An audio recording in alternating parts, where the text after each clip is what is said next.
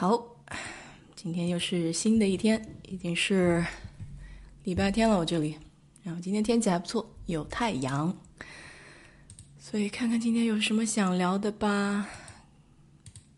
哇，小员外来来的这么快，还有我还是用这个连麦啊，反正看今天有人愿意聊的话就聊吧。刚才我们在群里面聊这个新疆和西藏。哎，反正这两个地方我都没有去过，然后以后以后看是要是有机会的话，可能到那边去看一看吧。西藏我就不知道了，因为总觉得好像那边有那个高原反应啊，不知道自己的这个呵 呵身体素质能不能跟上，所以就看一看吧。新疆可能会去一下，因为我有朋友在新疆那边啊，他在新疆那边那个做塔里木盆地那个油田。所以可能会到新疆那边去看一看，可惜的是我不能吃羊肉。哎呀，这东西好像就是，啊，最大的遗憾吧。因为毕竟新疆那边吃肉比较多嘛，嗯，牛羊肉比较多。我主要还是吃猪肉和鸡肉多一些。嗯，所以就看看喽。如果有机会的话，就去看一看。不过新疆那边女生还挺漂亮的，我觉得。长得都挺好看的，而且新疆人又能歌善舞，啊，然后看看他们跳舞啊什么的也挺开心的。他们眼睛大大的，主要还是跟俄罗斯那边有点像哈。所以呢，嗯，然后刚才有一个朋友也在问我，就关于设计方面的问题，说在美国这边亚马逊和谷歌他们那个大楼里面的那个设计风格，其实我自己没有去过，因为我。我的朋友，咦，直播站哇，直播话题涉及违规内容已被删除。嗯，我涉及违规内容了吗？没有啊。哦，可能提到了敏感敏感词哈，那个地点。哎，我的去，好吧，这还是第一次被警告。嗯，太神奇了。嗯，好吧，回到那个谷歌和亚马逊那个大楼。那谷歌和亚马逊大楼呢？就是我没有去过，但是我看到网上有那个亚马逊大楼的那个设计图嘛，现在也应该建好了，都是有，里面有这种自然生态那种树林啊，可能搞得有点像那个亚马逊热带雨林那个样子哈。啊，如果天天在那边上班，看到满目都是绿颜色的这种草丛，应该还是挺舒畅的吧？嗯，我好朋友他。她老公就是昨天我聊到，他跳了几次槽，他最后去了谷歌那边嘛。嗯，他现在在谷歌那边上班，不过我还没有具体问过他这个谷歌大楼里面的设计怎么样。但是我就记得他说过，嗯，哎，不是他说过，实际上是我自己看到的，就是网上有写那个谷歌有那种休息间嘛，就是午休间，啊，有点像那个蛋壳一样的悬挂在那边，就是中午你要想睡觉，你都可以到那边去睡一会儿。因为程序员工作压力其实还挺大的，嗯，所以他要把那种工作空间要搞得设计感比较强一点，就是可以激发他们一些灵感嘛。那跟我们这种公司就不太一样，我们公司就是中规中矩，嗯，有没有设计呢？也也有一点吧，反正就跟那个普通办公楼差不多，但是我们大楼外面呢就全是玻璃。嗯，看起来有点现代感，但是跟这种科技公司比，那肯定还是要差远了。所以我就说，哎，有机会的话可以到那边去参观一下。据说谷歌的伙食挺不错的，就他们食堂挺好吃的。啊，跟我们单位比，肯定是要比我们单位强太多了。我记得以前看他们那个网上视频，就是到国内的那些单位的食堂里面去，好像是有华为的那个食堂吧。然后还有还有哪些单位啊？新浪还有微博那些那些那些单位的那个食堂里面去吃，哇！国内那个食堂吃的东西不要太多呀，都是各种各样的哈，呃，什么煲仔饭啊，什么乱七八糟。你看我们这边食堂可土了，我们公司的食堂只有披萨，然后还有汉堡包，然后沙拉，嗯，每天这个沙拉排队的人都特别多。为什么呢？因为这个沙拉它这个便宜哈，一个便宜，还有就是它卖的就是一个健康嘛。嗯，中午基本上吃饭都是为了，嗯，打发一下时间，赶紧就是吃完了就回到办公桌，或者说他们中午吃饭的时候还有一些是跟同事联络感情嘛，啊就边吃饭边聊。啊，我我一般中午还是跟嗯，现在还是跟中国同事吃的比较多一点的，因为有时候这个带饭就是中国饭啊，我们带的都是前一天晚上烧的菜嘛。我们老美比较讲究当天吃当天新鲜的素材，嗯，然后所以所以就有些时候觉得，哎呀，这个这个这个吃饭，他们有时候时候看我们吃的东西会不会不习惯，比如说带个鸡爪子呀。猪脚啊什么的，我估计看了会会觉得比较匪夷所思。腾讯北京总部有七个食堂，还可以打包带走，哇，好羡慕！腾讯就是大公司呀，大公司就是食堂好。我们原来上大学的时候，那个学校里面食堂也挺好的，嗯，又便宜又好吃，关键它选择比较多，种类多。呃，到美国这这边呢，你就没有办法挑了。嗯，我一般吃不惯食堂的东西，我都自己带。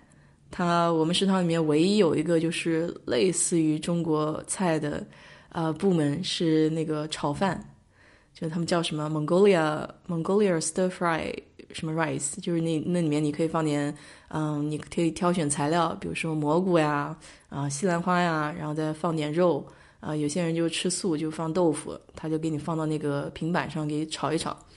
啊，就这个就算是最接近呃中国中国菜的一个菜品了，但是不好吃，非常不好吃，而且它有些时候还会给你配一个那个春卷，那个春卷就是皮特别的厚啊，我都没有办法没有办法咬下去，但有些时候就前天晚上来不及做饭了，就就算了，就只能就是凑合一下。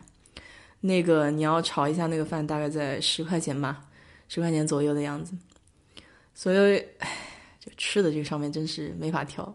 后来有一阵子呢，是他们外面的餐馆啊开始做这个外卖嘛，送外卖。哎，这也是我为什么想要想要做这个送外卖这个东西。嗯，一开始有这个想法，还是因为我在学校里面，嗯，想到大家好像吃饭很不方便啊，有好多新来的学生也没有这个车。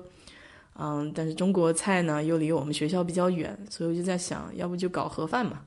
就把盒饭给给送到学校里面，不是能够解决一些部分问题嘛？也省得你再开车出去吃饭什么的。啊后来也没搞起来，因为最后我也快要毕业了，所以就没没没再搞这个事儿。嗯，然后然后就是到了单位这边以后嘛，然后就想啊，是不是搞一个这个外卖平台，然后可以把餐馆的这些菜送到这些公司里面，因为。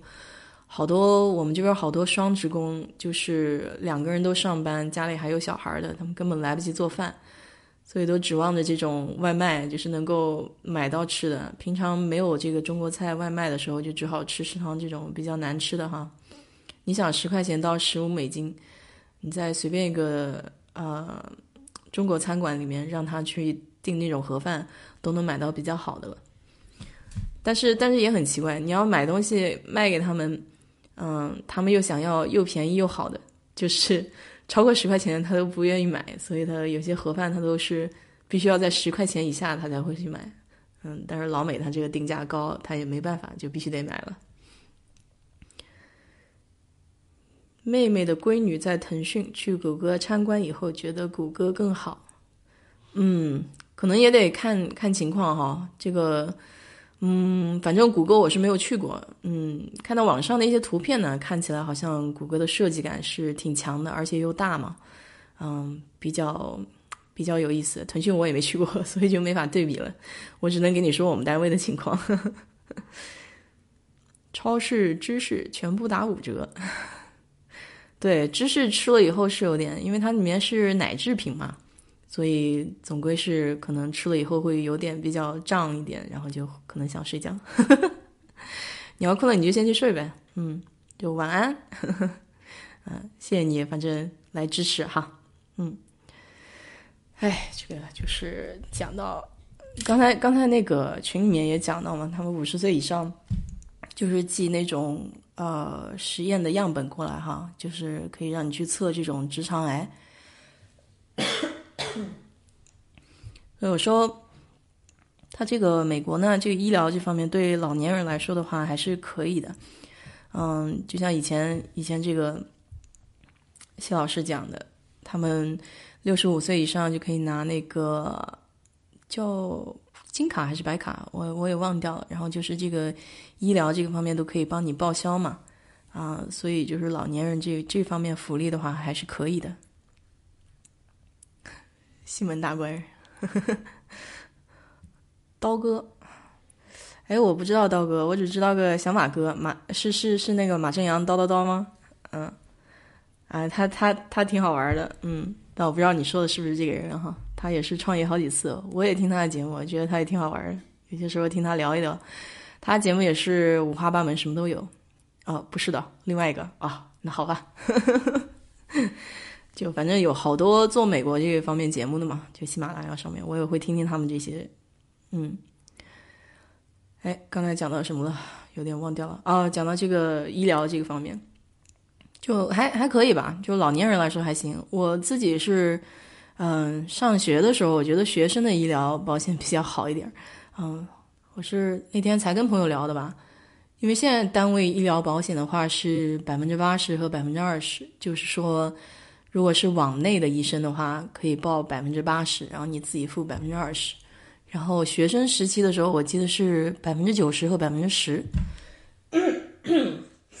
就是医疗保险可以给你报百分之九十。我当时正好是。在实习的时候，然后那天正好让我去拨那个石头哈，就是有那个我们地质这个出野外石头有样本嘛，就岩石样本，岩石样本外面是用那个蜡裹起来的，所以我我要把那层蜡给剥掉。哎，做着做着就觉得肚子疼，呃，可能是坐在那边姿势不对啊，使劲了，然后因为又刚吃完饭，可能然后就肚子疼。肚子疼以后呢，我也没觉得有什么，因为平常有些时候也会也会肚子疼，我就想是不是，哎呀，过一会儿它就好了，就晚上就回家了嘛。然后结果的回家了以后呢，就一晚上没睡好，第二天早上起来就变得更疼了，哎，不知道怎么回事。到单位有那个医疗室，去了以后呢，这个护士给我按了一下这个肚子下面，然后就给我说，赶紧去医院吧，不能再耽搁了。我想什么事儿这么严重？后来我就自己就忍着痛开车到医院去了嘛。结果到了医院，医生就不给我走了，然后就就说你你必须得待在这边要做手术啊，就说是那个嗯阑尾炎啊，说有这么严重啊。后来后来就做了那个微创手术。我说美国这边这个技术确实还可以哈，因为但是我我没有在国内做过手术，所以没有办法做对比。但是那个手术出来了之后，那个伤口确实是看不见，它是从那个肚脐眼肚脐眼那边嗯。弄刀弄进去的，所以我后来这个手术做完了以后，一点创伤都没有。嗯，我好像记得我就付了可能一千块钱不到吧，几百块钱，反正因为数数额比较少，就完全没有印象了，就感觉像自己没付钱一样。所以，所以学生时代的这个还是比较好的，我觉得。嗯，等到这个上班了以后，这百分之八十、百分之二十，啊，有些时候还是有点高。如果那个。医疗账单下来的时候，基本上都是几万几万块钱开始的。你看那个账单，你看那个账单简直了不得，都不知道哪收了这么多费。嗯，嗯，癌症，对这边儿，哎，休斯顿是癌症中心啊，就是治疗癌症比较好的地方，所以很多人都会到休斯顿这边来，呃，治病嘛。嗯，所以我，所以我我也搞了一个那个，嗯，额外的那个证叫翻译证啊，就是好多好多人他过来了以后，听医生讲话他听不明白嘛，他需要有个翻译在旁边，所以他好多那种第三方的公司就搞，嗯，兼职翻译，然后就可能一个小时五十块钱这种样子啊，不过他就是相当于。也是那种平台哈，散发任务，然后他有很多的人在那个铺里面，就在那个，嗯，就像就像优步一样，就所有的司机都在一个大大池子里面，然后到时候他同时发布，然后你自己去接单，你有空你就去去接单。但是我没有去过，因为一般时间都比较早，非常奇怪，都在周中的时候，然后我也没有时间去。硅谷刀逼刀哦，这个节目 OK。我好像还没有没有看到这个节目，我下一次去查一下看。超市买东西总是先算汇率，嗯，哦，你说是到美国之后是吧？哎，我就是这样。我我到美国，我刚来美国第一年，我就是一天到晚在乘以乘以七，乘以八。那个时候比较高，我记得那个时候我的汇率是七点八啊，所以最后看了一下，哦，好像只能买得起这一块钱的这个叫什么香肠，然后就算了，哎呀，就买这一块钱的了。那时候可舍不得花钱了，也不是说没有钱，但是就是看到那个钱你就不想花，你知道吗？后来发现那个香肠都是有激素的，越吃越胖。哎呀，不行了，那还是还是不能吃了。所以就是美国这边就有些时候是这样的，就便宜的东西呢，它，嗯，里面有激素啊，对自己健康确实不怎么好。就像就像我前两天讲这个麦当劳、肯德基，他们属于这种快餐连锁店啊，吃多的呢人就容易发胖，但是它便宜啊，所以。就为什么就是越穷的人越胖，就是这个原因。哦，谢谢啊，谢谢。昨天我们还在说呢，说就讲话像东北人。嗯，癌症治愈率高吗？嗯，这个我就不知道了。其实我我没有仔细去看过医疗方面的数据哈，但是有不少我认识的人是在医疗中心那方那那块的，我下次可以去给问一问。嗯。他们有好多中国人在这个医疗中心这边做博士生啊、博士后啊，然后做这个科研员，应该还可以吧？实际上，如果要是治的不好的话，休斯顿也不可能是那个治癌症的这个中心了。就美国，它每个地方的医院都有它特定的专长嘛。像达拉斯，它是治疗脊椎的，就是治疗这个，嗯，那个应该叫什么？我我只知道是。治疗脊椎方面的，他是比较厉害。然后休斯顿就是治疗癌症的，就是这德州这块儿，德州境内哈。对，基因很重要，环境也很重要，没错。嗯，但美国这边有很多转基因食物，我我以前都不知道，后来听我朋友讲，就是大部分的你在超市里面看到那些吃的东西，可能都是转基因过来的，啊。但是，一直也都有争论嘛，这个转基因到底好还是不好，是吧？嗯，大家也谁也说不清楚。我看这个要看这个影响的话，估计也得花一段时间才能看出来有什么样的影响。之前看讲座，每个人出生就带癌细胞，也是有可能的。实际上，就像就像你像隐性基因和这个显性基因嘛，我们以前学生物学的时候就讲这个东西，包括这个乙肝，然后甲肝这种东西。嗯，可能每个人身上都有，但是只不过是环境因素的影响，它在某一个特定的情况下就把它激发出来了。然后，所以这种就很难说嘛。啊，包括包括你像我这个过敏也是，你说我以前就不过敏，我以前对好多东西其实都可以吃，小的时候所有东西都可以吃，像。嗯，虾呀、草莓啊这些东西是吧？你你也没存在过过敏，哎，它到一个特定时期，你也不知道什么东西就诱发了，然后就产生过敏了，嗯，就莫名其妙的，你你也没有任何说是换地方啊或者怎么样。当然，休斯顿这边这个过敏是因为换地儿了，因为它有有树嘛，这个树上那个那个树会会容易让人过敏。嗯，我有个师姐，她检查一下她的这个过敏源。连草它都会过敏，所以 他那个就情况就比较严重了啊。就是你想他走到哪里都有草地，也不可能躲得开，特别是像德州这种地方啊，所以他就只好打那个过敏针。嫁接杂交转基因是一回事儿啊？是吗？学习了。你讲到嫁接，我想了一个好笑的事情。我们家后院有这个橘子树嘛。然后这个橘子树全是野生的，我就那个橘子都没法吃，你知道吗？剥开来以后就是酸，又酸又涩。但我以前这个房主他就还还种了两棵在这边我说你这个不嫁接的，你光观赏呀，就也也不能吃那些橘子。我好朋友他买的那个叫什么枇杷树吧，那个枇杷它是。嗯，在越南人那边买的，它就是嫁接好的。你要是到老美那边买的这个树苗回来，它都是没有经过嫁接的。就讲到嫁接的话，就是我妈就比较懂了。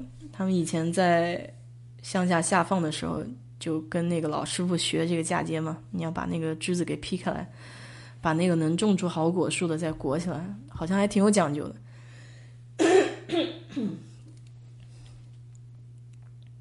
中风，现在中风，在街边费劲走。美国那边有中风的吗？有啊，上次我导师就中风了。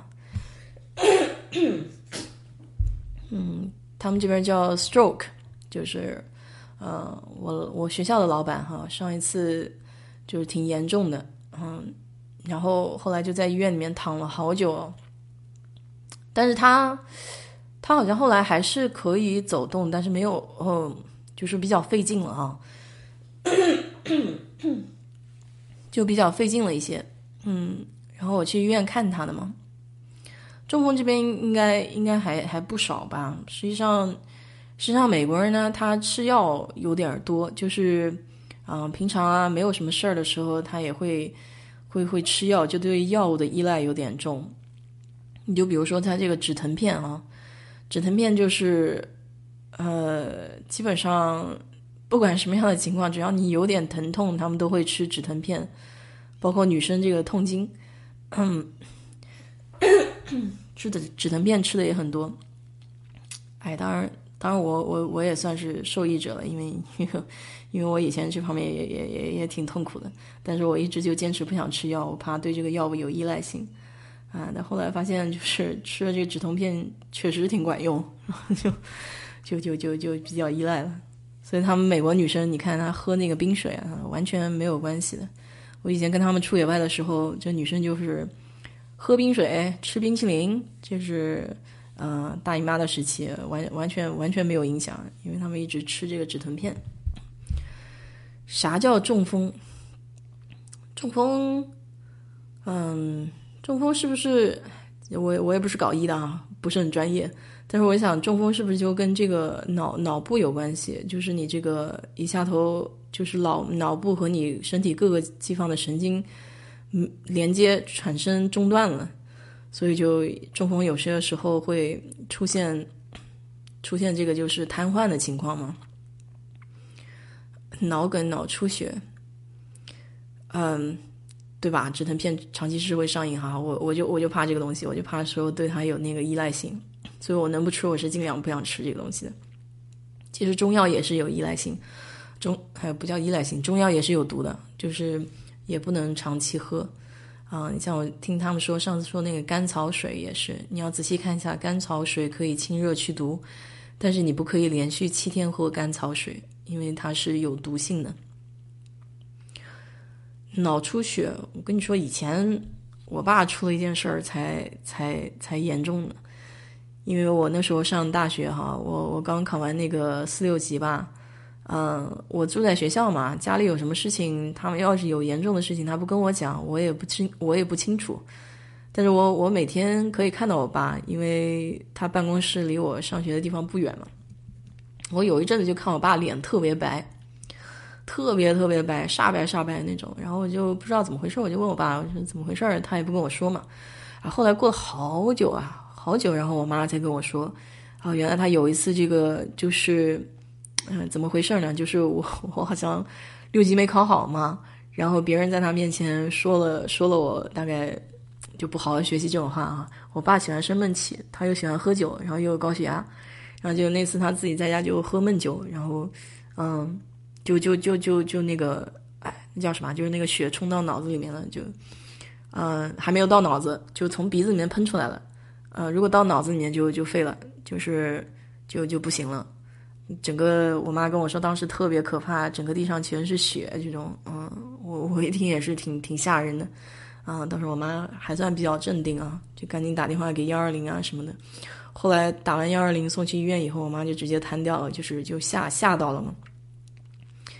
嗯，他，所以所以我就说那那时候就是好还算比较幸运啊，就是直接从那个血就是从鼻子里面喷出来了，要不然的话就严重了。所以为什么说这个喝酒啊，还有高血压这个东西是很对冲的啊？最最不好的就是喝闷酒了，就你心情有什么不舒畅的时候，你要把它讲出来，你千万不要憋在心里面，这个容易容易导致严重的后果。嗯，心态要好，心态一定要好，尤其是像像他们老年人这种是这样的。嗯，住院的经历，我住院其实就是那个盲肠炎，很快的，嗯，倒没有待很久，因为当时那个情况比较严重，就直接，嗯，直接进他们那个叫 ICU 了嘛，就是急诊、急诊、急诊室。然后大概我等了可能也就几个小时吧，非常快，那个医生就说马上要做手术了，嗯，然后进手术室之前，进手术室之后他就给你全麻了嘛，因为是要做手术，我就非常惊叹他的那个麻醉哈，因为我从来没有做过全身麻醉，啊，就是三秒，你戴上那个雾气那个罩子，三秒钟以后就完全没有知觉了，等你醒过来的时候，你就什么都记不得。什么都记不得，你的记忆就是一片空白了。就是他们在做手术这个期间，你的意识完全是空白的，然后醒来了以后就已经躺在病床上了。嗯，美国医院呢就是比较好一点，因为他人少嘛，他不像国内就是比较挤人多，嘈杂一些。他这边就是基本上一个人一个单间吧，呃，或者说最多的时候就是可能一个大大的病房里面有这么几个人。但是都用用那个布帘子隔起来的，呃，我当时自己是待在一间房间里面的，然后他时不时会有那个呃护士进来啊，然后给你测测这个基本的这个医疗项目体温啊，然后看看其他的情况。所以医院医院住在医院的感觉的感受的话还是比较好的，包括我去看我的导师，他也是一人在一个房间里面的，有一个单独的病房，嗯。哎，能不进医院还是不要进医院了。我觉得不管是他条件再好怎么样的，你总归是人不舒服。对啊，是啊，今天正好讲到这这些话题，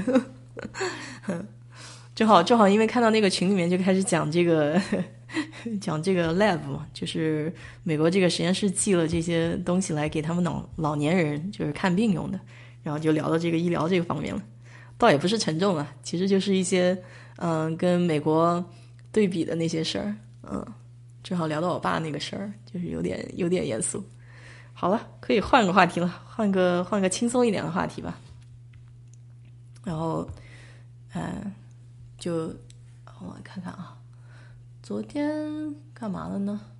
昨天我跑了好一大圈啊！昨天我去那个奥特莱斯，就是奥特莱斯离我嗯住的地方。还是有一点远的，就是因为一般这个美国这个奥特莱斯都盖的比较远嘛。嗯，我从我们家开到那边大概要有个四十分钟。啊，昨天去奥特莱斯人还挺多，呃，我还以为是不会有很多人，结果好多人都待不住，全都出来逛街了，都戴着那个口罩。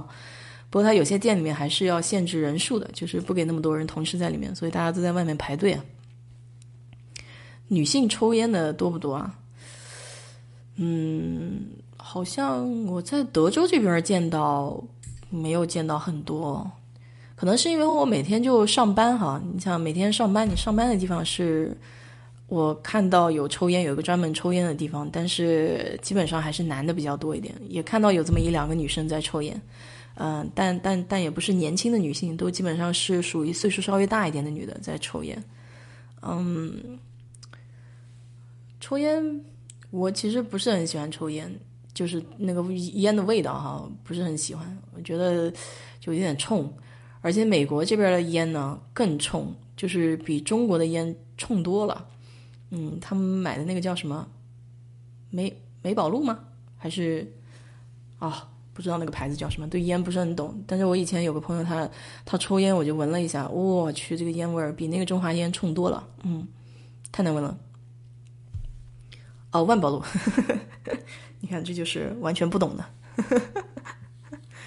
他，我们国内他们不是还有抽什么叫什么？啊，不对，喝酒的人多。其实啊，嗯，我我朋友里面喝酒的多，抽烟的不多。嗯，没什么人抽烟的。我我姑父抽烟，但现在他也不抽了，年纪大了以后把烟也戒了。总归总归是觉得这个抽烟对身体不好嘛。啊，说说回昨天那个奥特莱斯哈，啊。就人很多，全部就戴那个口罩。我昨天还特地去那个 Coach 看了一下。我跟你说，好多代购都特别喜欢去那个奥特莱斯买 Coach 的包。然后我经常能看到那个中国人，现在中国人少一点了，因为不怎么出来了。以前那个中国人多的时候，你就到那个奥特莱斯去看，好多好多中国人，然后都是出来旅游的，然后去那个奥特莱斯 Coach 店里面，就中国人特别多，啊，一个人拎好几个包，啊，因为便宜嘛。他在这边奥特莱斯，我昨天去看了一下，好多打四折、打三折的，嗯，然后有一个那种钱包啊，原价是两百块、一百五十多块的，然后现在就几十块钱嘛，好多人排队买。然后 Coach 店里面墨西哥。大妈也很多，就墨西哥人也特别喜欢买 Coach，啊，你在这边街上，你经常能看，就是墨西哥人都是背的是这个 Coach。嗯，我昨天就是顺便去奥特莱斯就逛一下，看看那边有什么。哎，我还发现，就这边的奥特莱斯还新开了一家贡茶，就那奶茶店都开到奥特莱斯了，以前没有。嗯，以前这个都是在中国城才有这种奶茶店嘛，然后现在是。现在是越来越多了，就是往这种人多的地方走的时候，你就看到有一些这种奶茶店也都开过来了，我觉得还挺好玩的。不过我昨天没有去这个贡茶店，昨天就在奥特莱斯整个逛了一圈，大概花了也有个好两两个多小时、三个小时，走一大圈下来。就我不是每家店都进哈，我就是嗯自己感兴趣的店我就进去看一圈，嗯，走的后来脚都磨泡了。你要想锻炼身体，你到奥特莱斯来逛街是一个很好的、很好的方式。嗯，不过也就现在这个天气好的时候，你过来逛比较好一点。夏天的时候呢，就有点热，因为奥特莱斯它是户外的，嗯，它不是户内的商场，所以太阳啊这些东西都还比较比较晒。贡茶，对啊，我就跟你说，在国内不流行的东西，反而在美国这边才开始流行嘛。就比如说台湾那个八十五度 C，好像据说在在那边也也也不是算是一个很好的品牌，但是你看到休斯顿这边开的时候，那开业那壮观，我跟你说整整一条街都排队排了将近有一个月，就为了到他们家去买那个面包。其实也没有那么好吃，我觉得，嗯，但是但是还是要比美国人的要好吃，所以有的选总比没得选好嘛，是吧？所以咱就咱就不挑了，嗯。这边还有什么？还有那个台湾人开的那个 Cheryl Tea，就是叫什么歇脚亭。前两天前两天去也没买的喝，现在都只有外卖了。然后昨天中午就想找吃的地方，哎呀，找了一圈啊，就是本来我说前两天讲到麦当劳、肯德基，我说哎，要不要去吃一下吧？虽然它比较垃圾食品，但是好久不吃，好像还有点想这口。然后跑过去了以后，所有的那个都。关门就是你只能 drive through，就是他们开着车从外面点单，然后售货员给你递这个餐品。啊，店里面的这个凳子全部都像打烊一样的挂在桌子上，就所有的这个快餐的连锁店都还没有开。然后最后开了好几家，本来我说哎，Panda Express 就是熊猫快餐，我不知道你们有没有听过，就是美国这边一个比较流行的中餐的一个连锁店。嗯，当然它打的也是比较廉价的那种哈。但我觉得它味道还行啊，不是那么差的，就是还是能吃的，觉得接近中餐吧。啊，毕竟它中国人开的嘛，所以它口味离中餐还不算太远。有些时候到那边你想吃点简单的炒面啊、炒饭啊，我觉得还不错。跑到那边一看，也是关门啊，呃，只能外卖，只能你在上网上线上订，然后去那边领，或者 drive through，就是开车过去。啊，最后好不容易就到一个鸡翅店，就是普通的这种餐馆啊，它是可以开了。现在是百分之七十五的这个容量嘛，就还没有到百分之百。最开始的时候是百分之二十五，然后现在是百分之七十五。啊，估计过一阵子可能就百分之百了。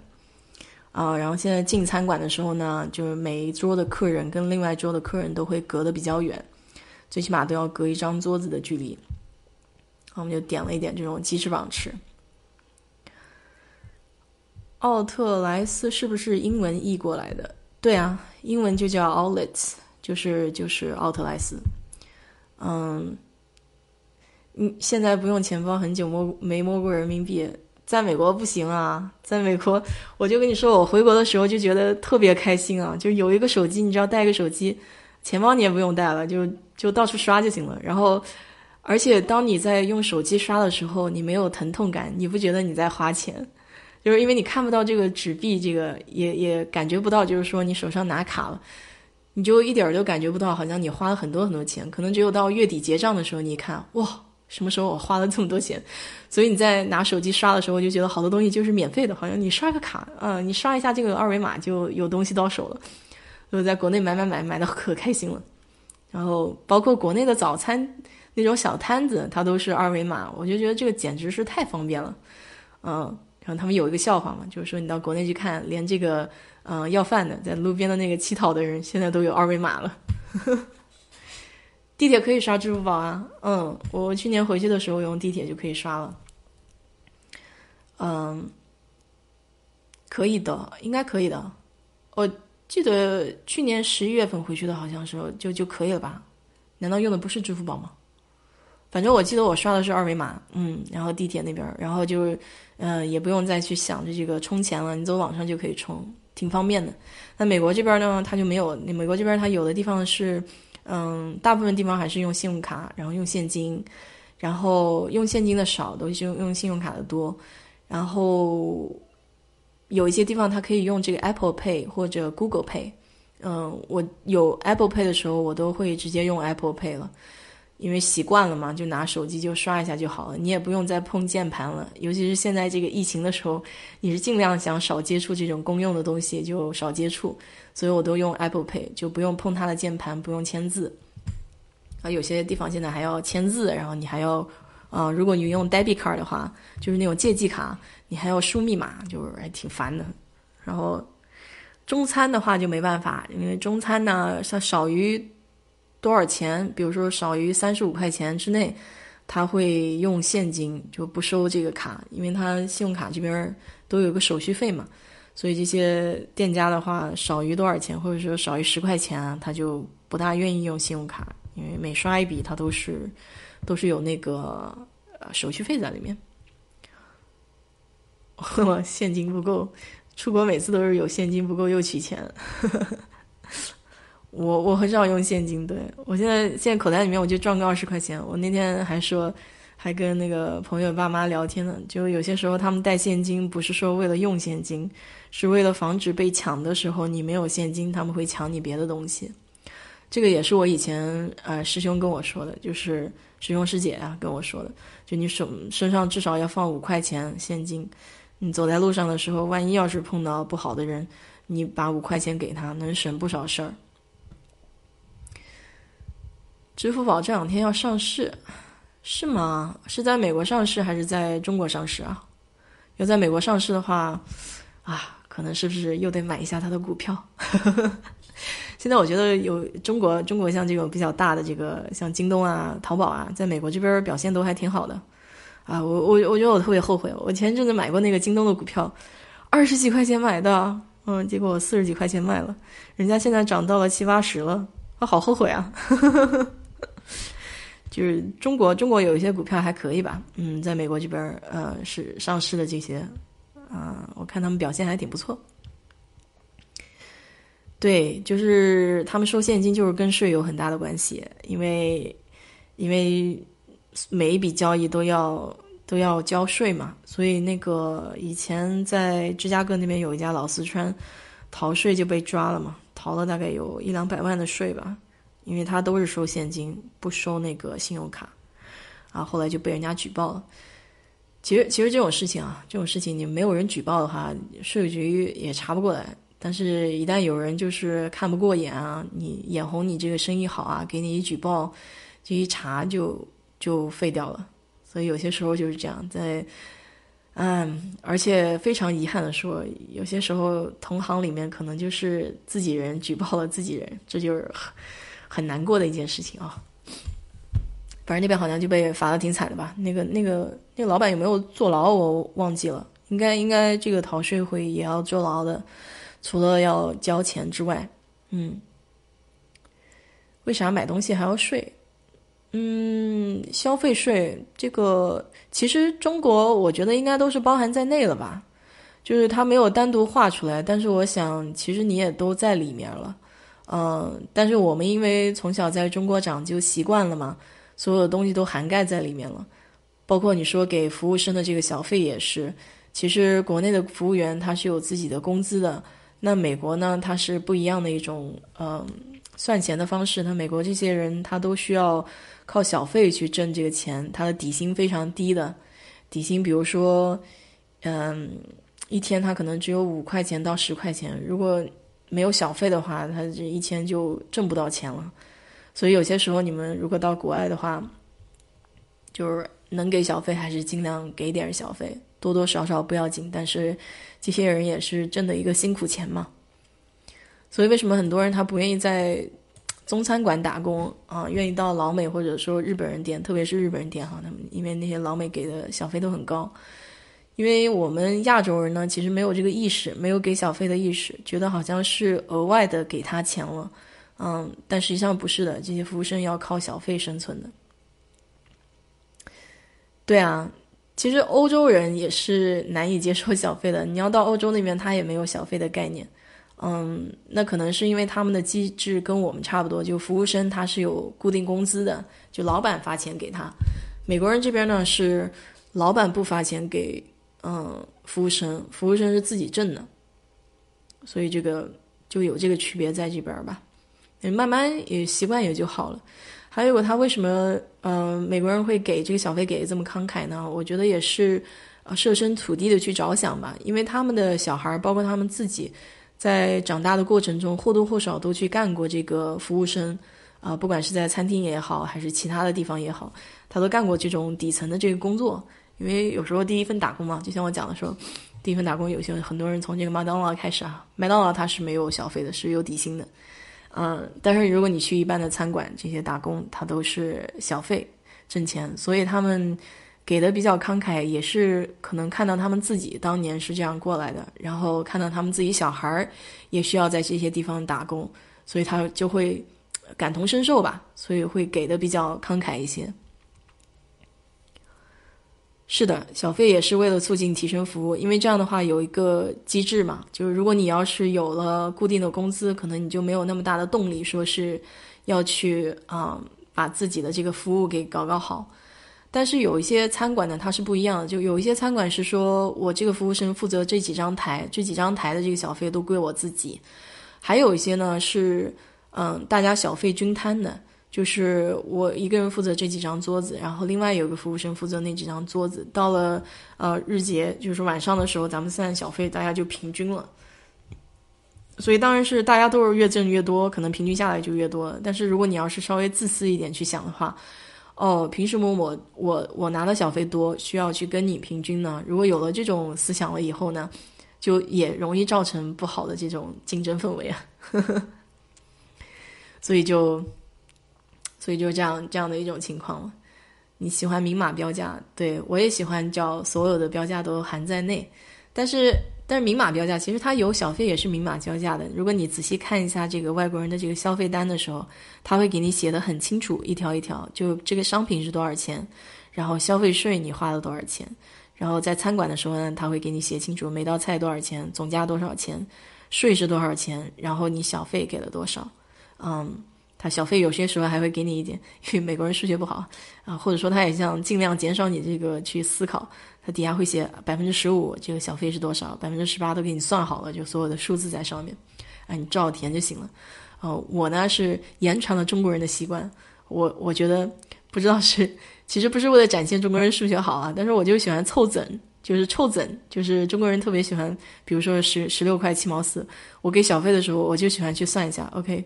可能十八是一个比较吉利的数字，我就会一定要写一个呃一块二毛六，就是 跟上面任何百分之十五、百分之十二、百分之二十完全不相关的，然后就来一个，来一个就是凑整的一个一个习惯，不知道多少中国人有这种习惯。在国内高档酒店或者粤菜酒楼是给你打服务费的啊？是吗？那是也是言传了这个老外的习惯哈。嗯，你说到这个服务费，其实你住酒店也是，嗯，国内我不知道，国内好像酒店没有说是要给小费的习惯，但是在美国这边的话，有些时候他们会有，嗯，都是自自自不对，自愿的，就是自愿的给小费，就比如说你给个一块钱啊，因为这些嗯服务生他给你叠被啦，然后清理房间啦。或给个两块钱啊，啊，就是表达一下谢意吧，其实是这样的，啊，也不需要多，当然你不给也可以啊，其实无所谓的，因为他们这些服务生的话是有工资的，就不是说不是说是靠小费生生活的嘛，嗯，是不一样的。就在美国这边有很多场景啊，不一定都是要给小费，还有的呢就是机场你去拿，有些人会过来给你拿拿行李啊。如果你不想给小费呢，你就可以跟他说：“你说我自己可以，就是就谢谢他，就是就行了。”那如果他要是主动帮你搬了一下东西呢，你就可能稍微意思一下，给一点小费，就是两块钱就就差不多了。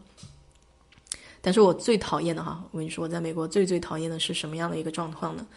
就是我开汽车走在路口的时候，啊，有一些人就突然冲上来开始给你洗那个车的前窗玻璃。我没要他洗啊，你知道吗？那那个水又不干净，我也没要他洗，他就冲下来就开始给你洗，然后他就指望着哦，我已经给你服务了，然后你是不是该给我一点意思意思？呃，多半这种行为呢，其实都是嗯，呃，黑黑人哥们儿多一些，只能说黑人哥们儿多一些啊，这就是强制消费啊，强制服务，然后我就觉得就有点比较流氓了，就这么说吧，啊，我就不是很喜欢这种，所以我我有些时候。开汽车走到那边，我看到这种我就比较头大，哎，都不知道怎么去解决，因为你跟他说他也不会听的嘛，直接冲上来了。然后我就想到小时候的一件事儿，小时候我还受过骗上过当，就是不知道你们有没有遇过啊？就新疆卖那个切糕，因为早上讲到新疆了，我其实一直很好奇那个切糕是什么口味，所以我就。我就我就自己下意识的就去买了，跟朋友逛街嘛，然后我还记得在那个超市门口，啊，我说只要一点点，不要多哈，对，荞麦切糕，是吧？你知道我会说，啊，那个切糕，我没想到那个切糕有那么重啊，哇，买了一块切糕，我已经忘了多少钱了，但是我记得当时就觉得是上当受骗了，哎呀，一下好好几十块钱吧。呃，接近接近有有一百块钱了，是不是？哇！当时我想，这个切糕有这么贵吗？一小片，真的是非常非常小的一小片，可重了。我想，哦，好吧。然后有以后再也不会想去买那个切糕了。嗯，应该是好东西啊，我就觉得就是好吃嘛，想要去尝一尝嘛。但不知道怎么给他们做成这样了，所以我也觉得是挺不好的。嗯，对，然后反正，哎。也算是一种经历吧，我觉得人生经历，你总归是要上当受骗几次，才能知道怎么能够学学精明一点，是吗？做的时候就加实了，嗯，我就看那么一大块儿，然后他切了一小一小块儿，然后就就很重很重，哎，这种事情还挺多，我觉得，就就国内骗子这种事儿，就让人很很很痛苦，我觉得，就讲了那个骚扰电话也是。骚扰电话，美国这边也有好多骚扰电话。我这这两天也是好多这个电话过来，我也不知道怎么回事儿。嗯，也也没有办法把它取消掉，就只能用这个苹果上写的这个阻止该电话号码播出。我说好吧，那就只能用这个。嗯，没有台湾人多是吧？哎，我也听我爸说了，我爸说台湾骗子多。不知道，不知道，不知道是不是一个 比较比较不好的这个言论啊？不能一竿子打死。但是，但是他可能总体来说的话，说那边那边比较多一点。对对，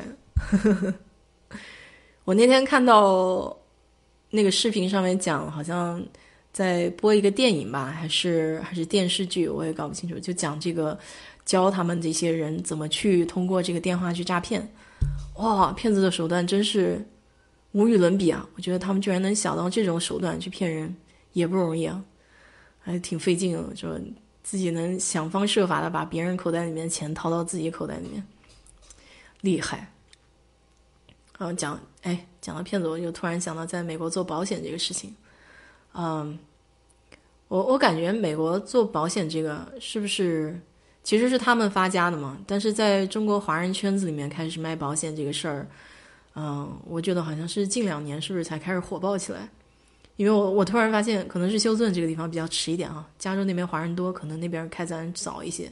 就最近休斯顿这块儿，就是做这个保险就比较多了。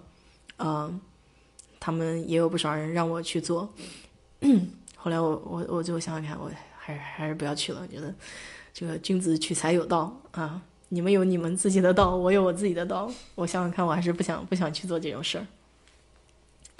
啊，美国，对啊，就是上一次我也讲过这个直销和传销这个事情，呃，这这这这这两个东西很，有些时候还挺难区分的。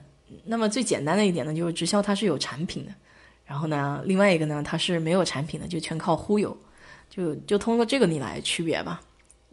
我以前实验室里面有个女同学，她就是搞那个美凯琳的，这边搞美凯琳的都会把自己车刷成那个粉红色。你如果在路上看到那种粉红色，然后他车后面贴一个这个 Mary Kay 的话，就是基本上就是做直销的这个代理了。嗯，包括雅芳哈，雅芳是最早的。嗯，安利其实我在这边没有看到什么安利的东西，可能是因为不在那个圈子里面哈。嗯，但是做保险也有做得好的，就是比如说我我有个大学同学，他现在毕业了去。嗯，跟着她老公啊去香港了。她老公在香港那边大学做教授了，她自己后来就没有再做自己科研方面的东西。她也是博士啊，她后来就转行做这个保险了。当然，做的是那个，哎，那个叫什么比较有名的那个英国叫英国什么保险呢？有点忘记了。嗯，反正英国一个有名的保险吧。然后他做的挺好的，嗯。做的做的非常不错，然后，嗯，每年都在这个百万圆桌，百万圆桌那个人选上嘛，我我看他经常晒那个，晒他拿的那个奖品嘛，呵 呵好做的挺好的，他人也非常实在，嗯嗯，就是做保险这一行就是要亲切，然后实在，嗯，所以我想，我想他那个可能应该还是比较靠谱的，嗯，哎，对对对，宝成宝成，对对对，是的是的，嗯，然后。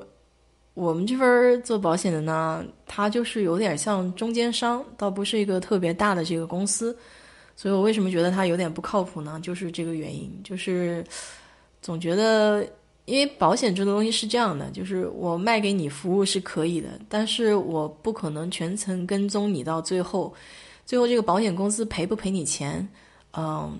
我很难说得清楚，我比较怕出现的情况就是说，以我的人格去担保给你卖了这个产品，但是最后这个保险公司不靠谱，没有给你钱，然后让我的感觉就是说我欺骗了你，我我我不大喜欢有这种感觉，就是说我我去骗了别人的这种感觉不好，所以这也是我为什么不选择做保险这个这个这个这个门道，虽然虽然我那个有认识的人都说我比较适合做保险。可能是因为能说，他们做保险的人需要这个亲切感比较强，比较比较能说，然后朋友圈比较广一点嘛。哎，等我想想看，哎，算了算了算了，不要不要不要不要掺这回事儿了。哦，是吗？百万圆桌很多哈？哎，我不知道，因为所以我就跟你说嘛，这个一行隔一行，这个 我我不是很懂。其其实也没有耽误。我觉得就是呃，就是你都多学一点东西吧。我一直不觉得读博或者说做其他东西有什么关系，就是我比较喜欢学东西，就只要是我自己没有接触过的，呃，在我的极限之内啊，就有一些 极限，比如说这个蹦极这种东西，我是不能去做的。主要在我的极限之内的话，能够多学一点东西还是挺好玩的。嗯，喝口水。嗯，保险要懂条款，懂理赔，对对，看合同。嗯，其实不仅仅是保险啊，就是就房子也是。啊，我我我有房产证，我有房产经纪人证，我就跟你说嘛，就闲着没事儿就到处考证。嗯，但但是我没有我没有就是大规模去宣传自己这个房产证这个东西，就是有些朋友啊，他想要买房，我我会帮着看一下，就是。嗯，他们要愿意找我去做这个经纪人，我就帮他们弄一下；不愿意的话，我就帮着他们，就是提提点建议啊，什么这些东西。嗯，就完全是凭自愿了，凭自己高兴就行了。就说到买房这个事情也是一样的，就是你最后签合同啊，都有厚厚的一层合同，嗯，你自己真的是要看清楚的。嗯，我们那天刚刚跟我朋友父母聊，就是美国这个 HOA 嘛，就是有点像我们国内这个物业管理公司哈，它是权力非常大的，比我们国内这个物业公司权力大太多了。我那天跟他们聊的时候才知道，就是他们这个 HOA 物业管理公司是有权利将你的房子拿出去拍卖的。如果你要是不遵守他们的条款的话，比如说你这个呃每年他要付这个物业管理费嘛，如果你一直不付。上次一个比较大的新闻就是讲一个七十多岁的老太太，她大概有五年连续，因为他可能没有想起来要付这个钱，或者说以前是他的孩子帮他付的，然后后来就怎么回事就没有人帮他付了。他连续五年没有付这个钱，后来这个嗯 HOA 就物业管理公司就把他的房子放到市面上去拍卖了，就这个事情上了各大新闻的头条嘛。那就是很大的一个新闻哈，就大家都开始 去讨论这件事情。那美国这个对被被强制执行了。那美国这个 HOA 的话，它就是管的非常多啊，包括你这个垃圾桶啊，星期一星期四就收垃圾，垃圾桶放在路边，你没有把它放回自己家里的车库或者看不见的地方，他会警告你，然后警告多了就会罚钱。嗯，再有一个就是草坪，如果你的草坪如果不按时除草，影响他们这个小区的环境的话，他呢也会警告你。那警告无效之后呢，他会派人来帮你把草给除了，然后你付钱就行了。然后就是，然后包括你在后院建东西要符合它的规格，然后不符合它的规格的话，也是不允许你建的。啊，就在美国有好多，你说中国那个好多呃违章建筑啊，自己在自家后院建啊，或者自己在房顶啊、楼顶啊建东西啊，没没有什么人管。到美国这边就好多人管你了，就要要受管制了。有很多这方面的事情哈，就物业管理这方面挺那个。就房子，买房子呢有很多细节要关注。啊，不仅仅是这个物业管理，包括你这个，嗯，怎么说呢？你买房子的时候还会去看一下，啊，你地下是不能开采东西的。它有一个叫矿产权，矿产权是归属于，嗯，应该应该属谁呢？反正不属你，不属于你个人。可能属不属于政府呢？得看你所在的那片区域了。就所以他在签房子的时候，为什么会有那么多？那么多的文件，就是它这一条一条都规范的非常细致，包括你的嗯上空领域的这个权利在哪儿，它会规定就是你房子上空到多少米是属于你自己的，超过那个多少就不属于你了。嗯，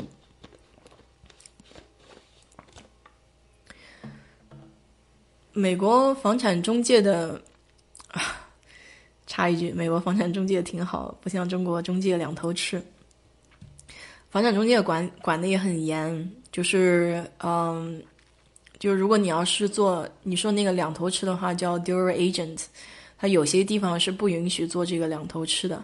嗯，管理的非常非常细，就是它所有的条款都给你规定的非常细，包括包括你在房子，美国这边特别讲究这个，啊，叫什么？多，因为种族是多元化的嘛，就不允许出现歧视的情况，所以你在写这个房子的简介的时候，都不允许带有任何一点这种歧视的语言。嗯，什么叫歧视？我跟你说一下，你你不能够说，啊，这个房子以前的，嗯，不仅仅是描述了，就是说你在跟带房子带带人来看房子的时候，你不允许说这个以前的房东是个黑人，或者说。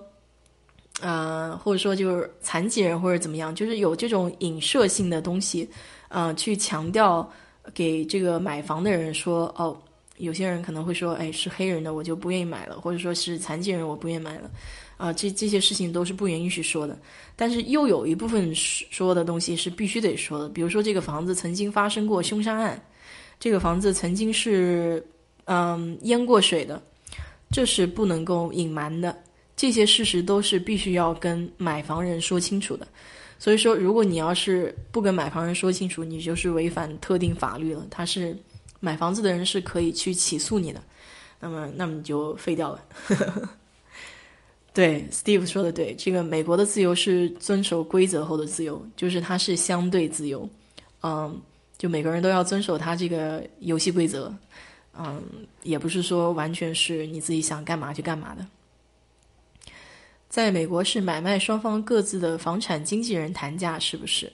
对的，就是嗯，经纪人跟经纪人打交道，经纪人是不能够跟对方这个卖家或者买家直接接触的。嗯，我卖家和买家都是跟经纪人讨论了以后，然后买卖双方的经纪人通过邮件啊，然后去去谈价。就是现在，现在邮件比较重要嘛，因为邮件是一个嗯记录，嗯嗯，邮件啊、短信啊这些东西都是你要你要把这些东西给记录下来。还有一个，它有一个那种合同，嗯，在谈价议价的时候，在它它是这样的，就是在买房子，它有一个七天的一个。七天或者十天的一个啊，他们叫 option pending，就是说，如果我要是价格啊谈谈拢了，比如说在前面我已经同意十五万，这个卖方出十六万，然后我们最后谈到同意十五万了，啊，然后这个价格已经同意了以后呢，它有个七天到十天的给这个买方去验房，就是价格同意了以后，你才能够去验房。那验房如果验出来有什么问题呢？在这个过程中，我们再去议价。就是在十五万的基础上，我再去说，啊，这个维修需要花多少钱？然后，呃，或者说我不需要你维修，你给我把房价给降下来，就这些方面再去谈价，就七天到十天这个区间之内，然后再去议价，然后看看能不能达成协议。如果达不成协议呢，那你就交易终止了。呃，买方损失的呢就是一个定金，那定金那个钱不多，大概有些有些人要一百块钱，有些人要两百块钱，就一两百块钱这种定金。嗯，但是你的那个押金不会损失，就是百分之十的房价的押金。就比如说十五万，你放了一千五百块钱的那个押金，这个押金你是可以拿回来的。但是那个呃一百块钱和两百块钱那个那个那个呢，就就拿不回来了。呃，然后就议价之后，然后再开始做其他的事情了，就是。啊，七七八八那时候就是贷款啊，因为花的时间比较长了，那就是买方买方的事情了。然后卖家就开始修房子啊，就根据这个你们已经讨论下来的这个，他去实施行动。国内中介不存在注册管理啊，可能是就是我觉得相对应的这种法制比较欠缺吧，可能是这样的。美国这边它所有的这个法制条款都非常清晰。你能做什么，不能做什么，都讲得非常非常清楚。呃，对，国内房子挂出去照片都是是假的。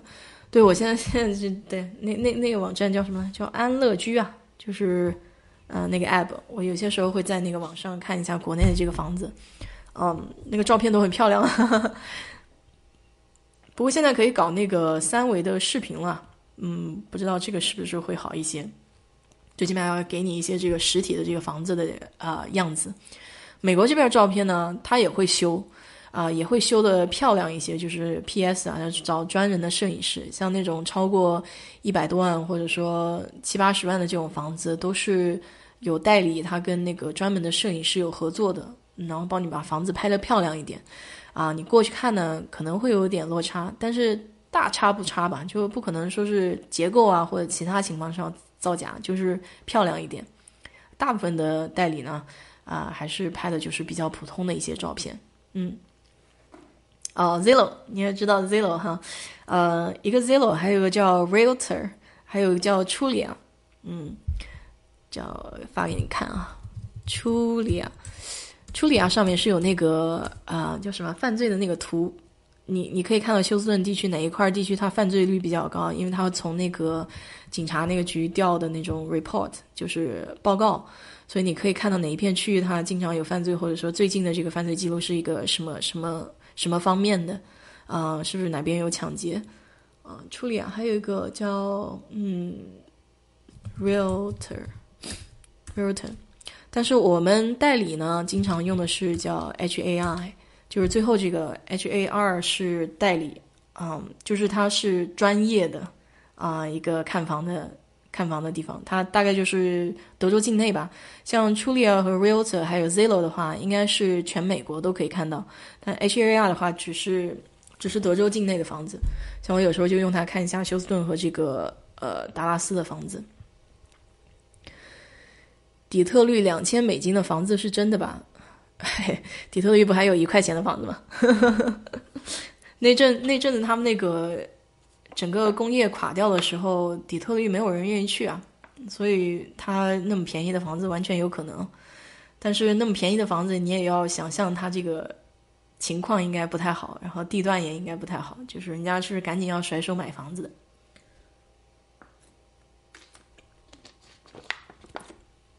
房产税怎么说哈？房产税是这样的，就每年政府会给你房子重新估价，就是你的价格是浮动的，然后呃，然后那个税收的话，就每年的你的税也会不一样。你比如说我自己的房子，嗯，当时买的时候是二十二万，当年的税就四千多块钱，后来他现在这个房价涨了，就每年估价一直在涨，涨到了二十八万去年。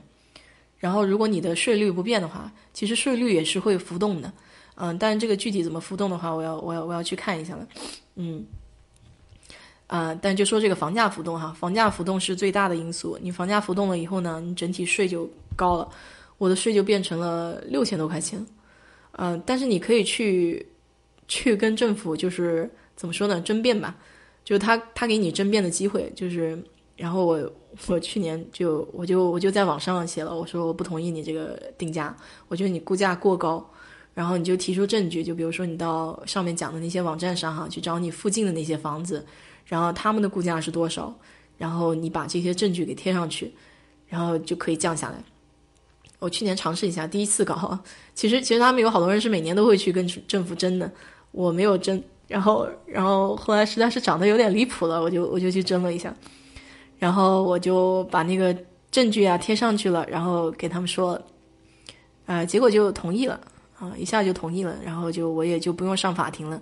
如果你要是还是不同意的话，就需要带着你的证据到法官的面前去，去，去再去证明一下，就是你要到法院那边去嘛。我有点嫌烦，我不大愿意去那边，啊，太麻烦了。有的时候你开到那个市区，然后还要约时间，然后到到法院去，还要等等待你这个被宣宣宣告，嫌烦，所以我就走网上差不多合理就可以了。国内现在没有税吧？对啊，国内不是一直说要收房产税，一直实施不下去吗？是吗？有房产税？哦，这个我还真不知道呢。可能就是要要要去要去了解一下了。我一直以为国内是没有房产税的。土地私有，高铁咋建？啊，对啊，所以你看，那个达拉斯和休斯顿之间不是要建那个铁路，到现在都还没建成吗？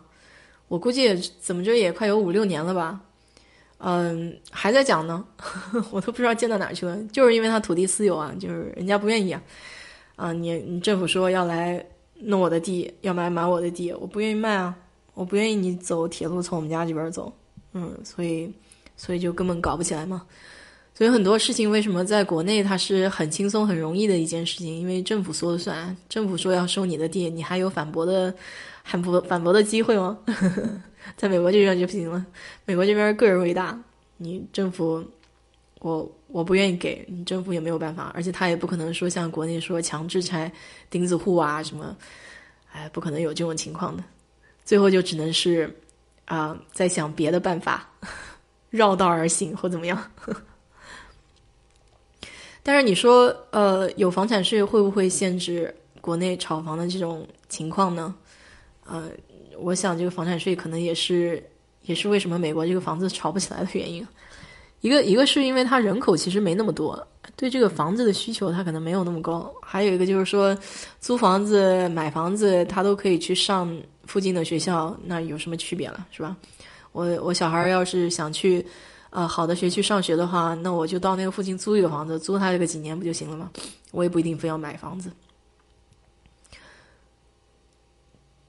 土地出让金，啊，这个你是学税法的，太厉害了。我自己以前很也很想学法律的，就是呃，如果我要是不上南大的话，我就去那个嗯，那个叫什么财经大学学法律的，也不见得是差的啊。哦，但是但是学法律可能要死记硬背多一些，就是要要要懂得这些条款，然后才能活学活用。啊，不知道那样会是一个什么效果。你讲到读法律，我突然想到，我有个朋友在达拉斯那边念法律嘛，他现在在国内了，他回国去了，然后在一个律师事务所，然后他可能还是会做这个美国这边的案子，可能两头都接吧。他们那个律师事务所纽约这边也有，可能两边都会管。因为我有些时候会觉得，法律的话是不是每个国家不一样，他这种学法律的出来应该不能够融会贯通吧？就像。就像昨天讲这个会计，会计可能差不了太多，但是我想法律可能就差的有点多了。嗯，房产税和房地产税有啥区别？呃，不知道啊，是不是说，嗯，比如说中国那个房产税只是在房子的基础上，美国的房地产税是连地？因为因为美国它这个地是属于他个人的嘛。啊，你买房子的时候就，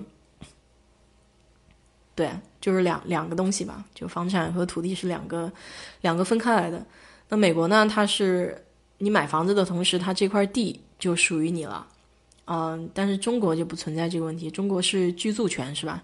就这个这个房子你买下来，你是有一个年限的。啊，美国买房子这个这个是没有年限的，就这个房子就属于你了，土地也属于你了。但是你想在土地上干什么事儿呢？啊，必须遵守规定。哎，这个这个东西也说不完了，东西也搞不清楚。两个地方的这个概念是完全不一样的，可能是，嗯，对，土地是国有的，对，国内土地是国有的，美国土地是私有的，这是两个完全不一样的概念。嗯，不过怎么说呢？就是你你要在美国买房子的话，其实以前有一阵子哈。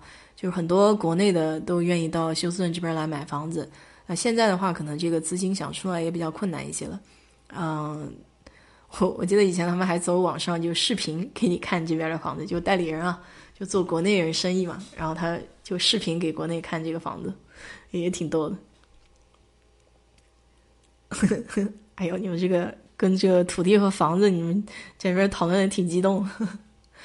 我那天我那天就讲说这个关于房子这个事情，我现在看的比较良心的是什么东西呢？就是觉得比较寒心的，就是国内现在兄弟姐妹啊，啊或者说家里人啊，都因为这个房子容易撕破脸，然后争得死去活来的。我觉得这个是有点让人比较寒心的一点。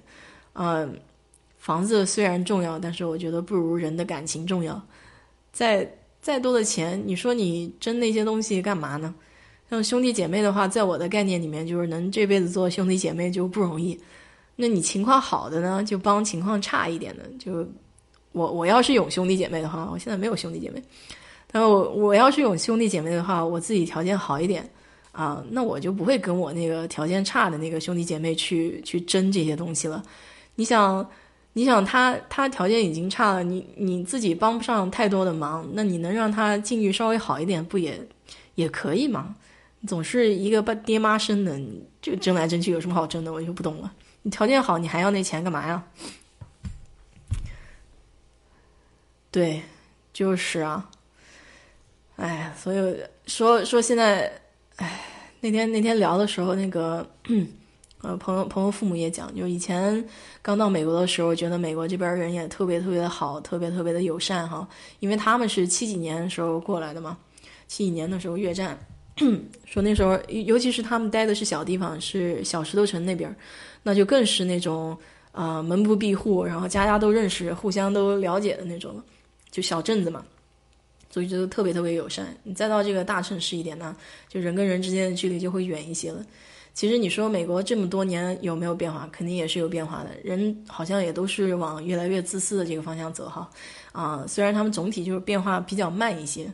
不像中国，就是啊，现在这个也比较浮夸哈，然后价值观有一天奇奇怪怪的，嗯，特别是这个房子惹的祸，你看一个房子变成了几百万、几千万啊，北京一个糊涂一个亿。上次我听一个小女孩在说，她自己有一套房，那个北京一个胡同里面的四合院，六千万买的，然后现在变成了几个亿，而且可以想象吗？就难以想象这个钱。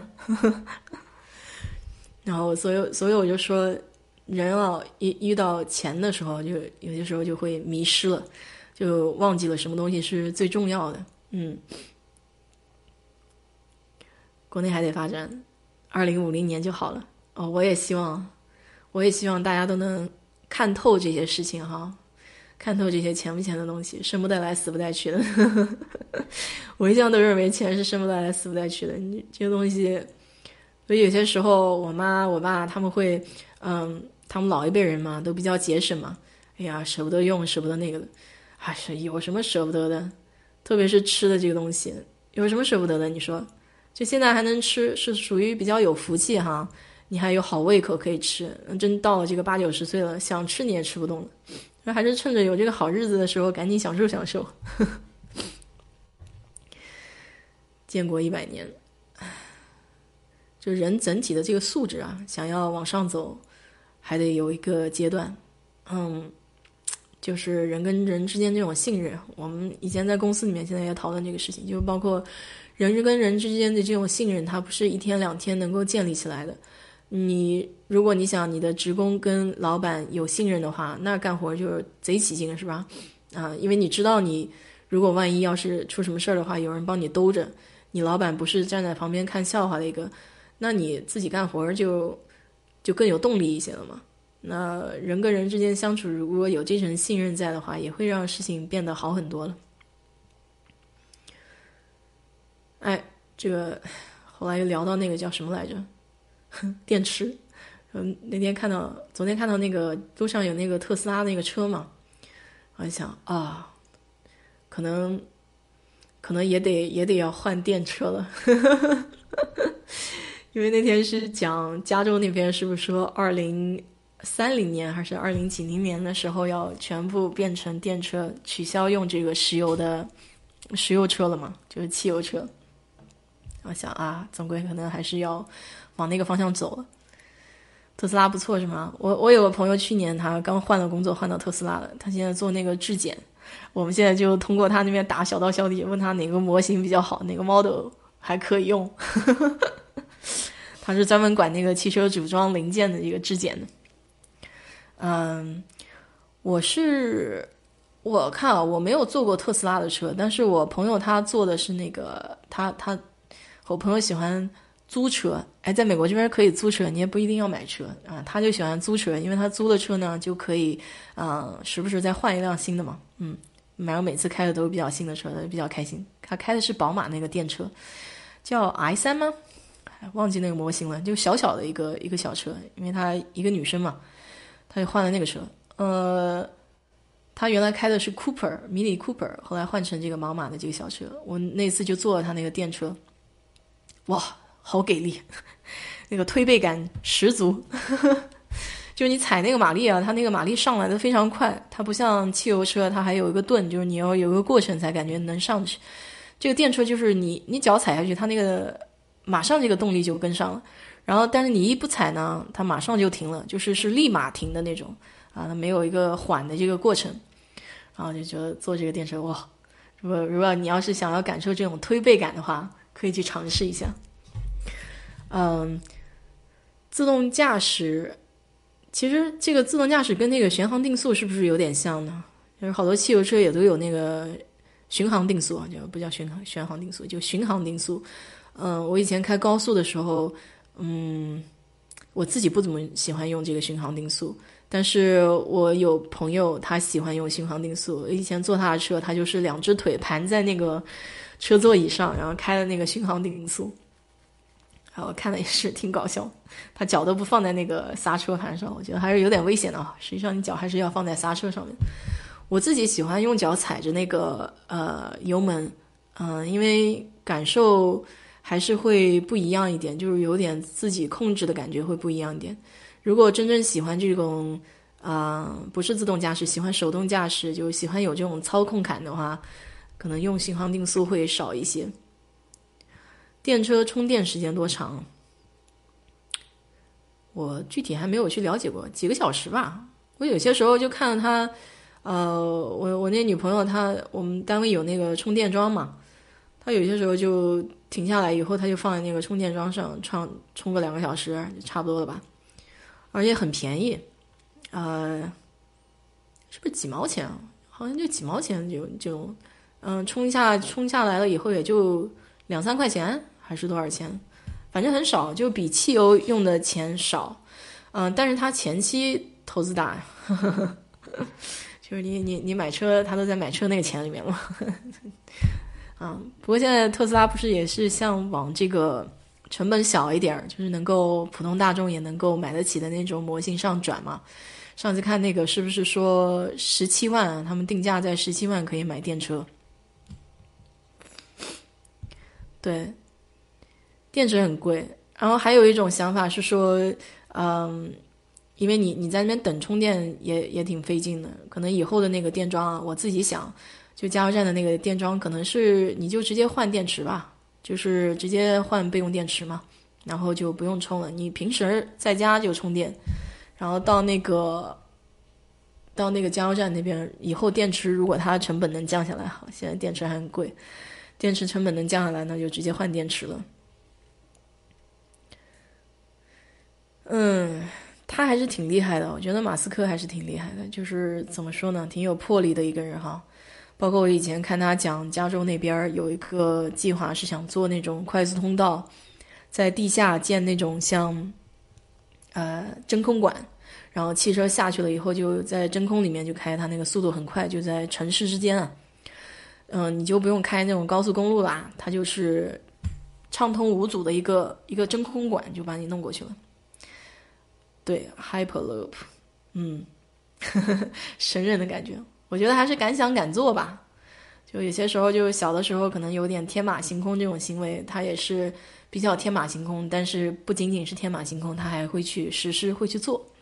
就这点魄力上还是挺厉害。所以你说，嗯，他妈妈也挺厉害，我觉得。他们家几个小孩好像都都挺不错的啊。就是马斯克很有成就，他是不是好像还有其他两个兄弟啊？嗯，所以顶抖音上面不还有一个杨澜专访这个马斯克他妈的吗？就是讲讲他妈妈到底怎么教育出来这么优秀的小孩儿，还是要有一点自由的氛围吧。就是小时候有些小孩会比较天马行空，像美国他比较注重小孩这种创造力的一种行为。你如果能有能有这种想法，然后能够自己愿意去尝试去做一点实验，去看一看。啊，动手能力强一点就很好。对，是个超模，也很厉害的。嗯，他妈妈也挺厉害的。就是你如果听他妈妈个人的经历的话，嗯，也是一个不一般的人啊。对，所以一家子嘛，我就说这个这个都是有有基因有这种渊源在那边的。然后，而且你想，最好的人生导师就是你父母了嘛。你自己的这个人生启蒙是从你父母开始的。如果你从你的父母上面能看到这个啊模型的话，你自己也不会走的走的太差。就是这种，美国全球搜刮人才，是啊，有钱嘛，有钱又任性啊，是吧？关键给的还是比较好嘛。那天看这个，嗯，尹锡是吧？你讲的这个尹锡这个事情，就哈佛啊物理学的。中国的天才，少年班的，最后给美国培养了。其实，其实我觉得，唉，也不能这么说吧。如果你站在人类的角度来讲，他能够做自己想做的事情，把人类的发展更推进一步的话，在哪个国家其实并没有那么重要。嗯，美国这边毕竟氛围比较自由一些，然后，嗯，可以做他自己想做的事情，所以他选择这边也是可以理解的吧。嗯，站在他个人的角度哈。但是我就想，就是中国这两年经济也上去了，怎么能把人才留得住，也是也是要要考虑的。所以他现在不是有那种什么千人千人青年计划，各种各样的计划，然后给各种各样补贴福利啊，帮助这些人呃开始做科研嘛。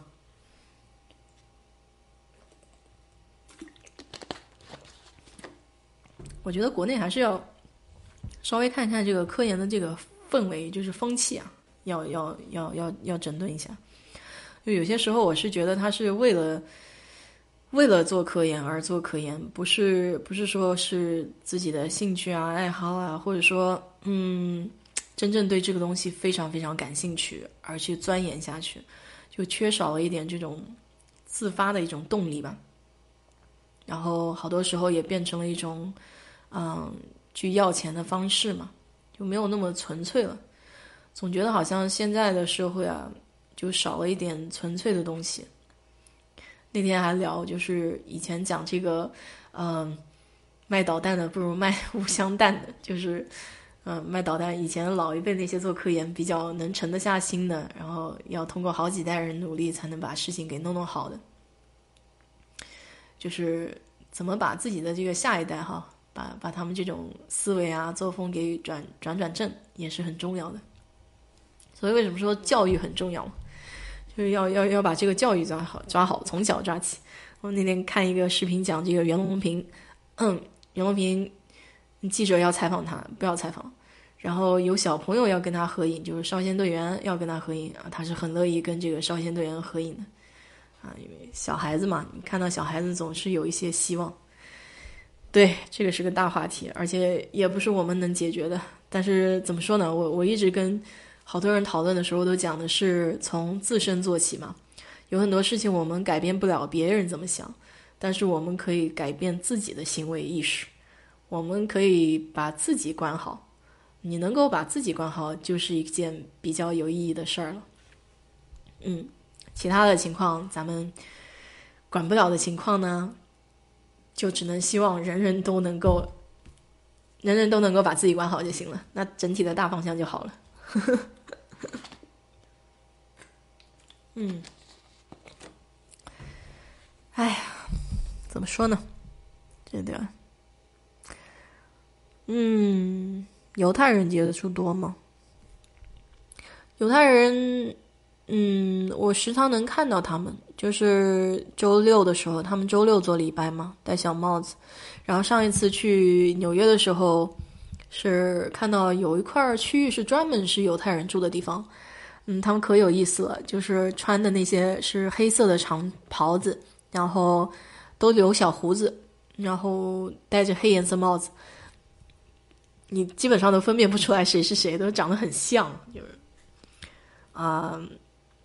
真正就是跟他们，我们公司里面也有犹太人，嗯，或者说有犹太血统的人吧。具体就是接触会比较少一点了。我只能说是我曾经看到过他们，但是没有深入的交流过。然后我的好朋友他老婆是犹太人，嗯，他们有自己的怎么说呢，就有自己的教义吧。所以就在宗教这点上面，我我朋友跟他老婆是没有办法达成一致的，但是他最后采取的方式就是，就是放手了，就是让他老婆去让小孩子去接触这种这种这种传统吧，嗯，因为他自己是做科学的嘛，是个无神论，嗯，对啊，有可能哈，所以他们现在大多数不会说这个希伯来语了，同化的比较严重嘛，也有可能。嗯，两边小辫子，对啊，我就说他们衣服穿的一样，然后戴那个小帽子，然后都长得一模一样，老远的看了你就觉得哇，好像到了一个很神奇的国度一样。纽约那边有犹太人很大的一块儿，呃，我在其他的地方是没有看到一个有犹太人集中的地方的，啊，到纽约那边看到了，然后你就看一个有一个女生吧，她推着那个嗯洗衣间里面的那个衣服，就是洗衣房的那种衣服，已经都洗干净的。就是清一色的黑色长大褂，我说哦，平时都不换衣服呢，就一件，然后觉得挺挺有意思的。哎，说到犹太人，哎，说你你说犹太人，实际上我想到那个穆斯林人了，就是，嗯，我以前上学的时候，我那个不算好朋友，就同学吧，他的女女朋友是信穆斯林教的。然后他自己其实挺喜欢那个女生的，但是当时就已经到这个谈婚论嫁的阶段了，啊！但是穆斯穆斯林人是要求你要入教的嘛，嗯，后来他就跟我导师讨论这个问题，就是说要不要入教去娶这个女生。我导师是无神论派嘛，我导师给他的给他的那个建议就是说，没有任何一件事情值得你去。放弃自己的这种信仰，就是他觉得就是在这种被逼迫下去信仰一种东西，是会给他今后的生活带来困难的。所以最后他就是不得已忍痛跟这个女生分手了嘛。呃，后来这女生找了一个另外一个白人的男生，然后那个男生就加入穆斯林教了。其实怎么说呢，这个这个宗教这个问题也是一个很大的话题。他这个女生是在美国长大的穆斯林人，其实你要真正说她多遵守穆斯林教的教义，并没有，因为穆斯林教不能喝酒，对吧？哎，她平时也照喝。所以，所以，所以我就跟你说，就真正这个，真正这个教义有多少人再去遵守，或者说遵守这个传统意义上的这种教义，真的是很难说。这女孩子她就是可能每天就到一定时间，她需要做一个这个拜的这个姿势，就是这个形式在里面，但真正心里有多么信，或者说心里对这个教是什么样的一种看法，已经完全变了，跟老一辈的那个穆斯林人已经不一样了。说以色列碰到美国犹太人回去寻根，已经不是严格正统的犹太教宗，对啊，就是这个意思，就是他们已经变了嘛，就是已经变化了。嗯，就像这个女孩，她在美国长大的，嗯，虽然她家里都是穆斯林人，但是她已经不能严格意义上算是穆斯林人了。所以我就说，那个男孩子他 虽然听了我导师的这个话哈，放弃了这个女生。但我我也不知道他将来会不会后悔，但是，但是，但是我我我就是觉得，如果他能够看透这一层的话，也也许也会有一个比较幸福的生活吧。就每个人的角度是不一样的。你包括我导师，他讲这个话，我觉得也很有意思，因为他自己的老婆是天主教徒，他自己是无神论者，但是他尊重他老婆是天主教的。呃，其实他父母也是天主教，他是古巴人。呃，他是古巴裔的美国人，他从小六岁的时候就被他妈带到美国这边来了，在西雅图那块儿，啊，他自己因为搞科学这一块儿，他不信神，然后，但是他每个周日会陪他老婆去教堂，嗯，就是形式上哈，形式上他会去陪他老婆去教堂，也许他当时讲这个话的意思也是也是从他婚姻中总结出来的一条吧，可能他曾经也发生过冲突，然后最后。没有办法解决，就不了了之了。包括我的那个荷兰好朋友，他老婆是犹太人，他当时跟我讲他的婚姻的时候，最大的一条就是说宗教信仰，你一定要把这个宗教信仰搞清楚、搞明白了，就是你能不能接受这个婚姻之后这方面带来的冲突。呃，在美国这个应该是比较常见的，啊，因为有各种各样的人种、不同的宗教信仰哈。咱们中国人就 容易很多了，嗯。中国人可能信佛的多一点，那这边也有不少信基督的，但是有多么的虔诚我就说不清了，因为毕竟自己没有参与到一部分。嗯，好，今天七七八八也说了很多了，嗯，十一点钟了，你们要不要睡觉了？然后下个礼拜吧，下个礼拜咱们再聊。看看这个周中，我再学点知识，看看有什么可以给大家分享的。你们要是有什么感兴趣的话题想要听的，也给我在群里说好了。嗯，然后就是在群里发这种话题，你们感兴趣的，我自己去找找资料，看看问问身边的同学朋友，看看他们有没有经历过的，也给你们讲点不一样的东西。不客气，不辛苦，就跟大家聊天也挺开心的。嗯，特别是这个疫情期间，我以前。平时每每个周末都会跟朋友出去聊聊天、扯扯淡，现在也算满足了一下。我觉得以前的这个生活作息，我们以前都是边吃饭边说话边扯淡。以后我就在想，等疫情过了以后，我可能会弄个这种呃抖音的这个小视频，干脆我就把这个录像给录下来，我们就插个这个手机在旁边，我们大家在那边聊天的时候啊，吃火锅的时候，给给大家听听我们平常在美国都聊些什么乱七八糟的东西。啊，有一个微信群，哎呦，sorry，不好意思，刚才打到那个东西了，嗯，啊，你不知道是吧？我这发给你啊，就是这个，因为因为平常我是我在直播之前，我会把这个链接发到群里面，这样大家都知道我在那边。平常他们也会也会讨论一些生活上的事情，我觉得也挺好玩的。呃，给我给我讲讲国内的事儿啊，有些时候国内有好吃的，你们也给我拍拍照片，馋馋我。民调靠谱吗？哎呀，这个我就我就不知道，政治话题 不了解。外星人，哎，外星人这个我还是挺感兴趣的。